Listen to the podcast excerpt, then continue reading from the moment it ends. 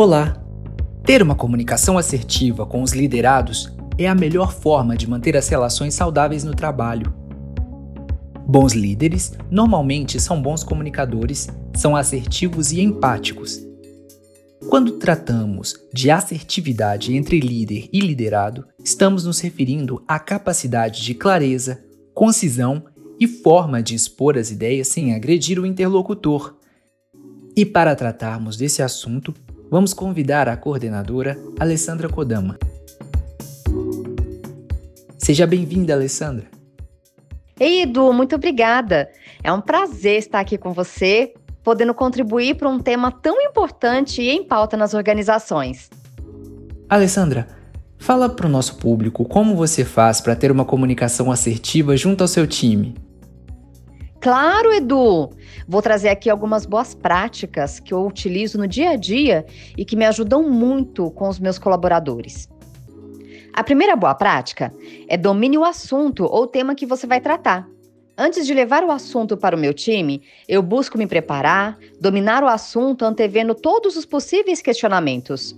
Um líder assertivo, Edu, precisa ter este preparo para não passar insegurança e perder a credibilidade perante o seu time.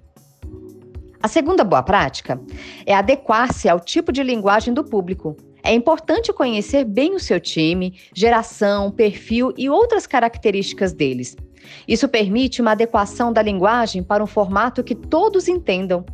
Falo aqui, Edu, de linguagem escrita ou falada. Por exemplo, se meu time é mais informal, eu evito a linguagem rebuscada demais, ou o inverso, no caso de um público mais formal.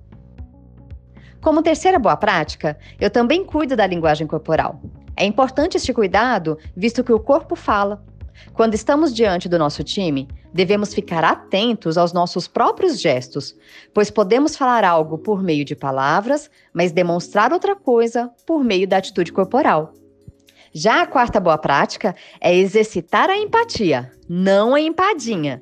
É importante lembrar que o modelo mental do outro é diferente do nosso.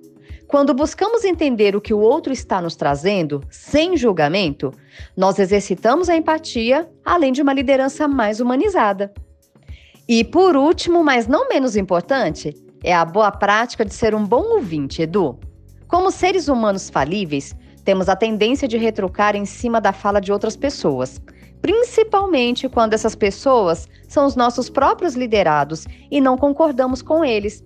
Não é proibido discordar do que o outro fala, mas é importante ouvirmos até o fim o que o outro tem a dizer, pois somente assim teremos maior embasamento para argumentar, se for o caso. Enfim, Edu, é isso. São essas boas práticas que eu utilizo no dia a dia junto ao meu time. Tem dado muito certo e a nossa relação entre líder e liderados está cada vez mais saudável. Que maravilha, Alessandra! Tenho certeza que se o nosso público colocar em prática tudo o que você compartilhou, as relações corporativas serão mais assertivas e leves. Muito obrigado por toda a contribuição. E encerramos aqui este bate-papo super produtivo e agregador. Deseja aprofundar ainda mais? Então não pare por aqui. Nos próximos materiais vamos conferir outras dicas que vão contribuir para o desenvolvimento da sua comunicação. Até mais!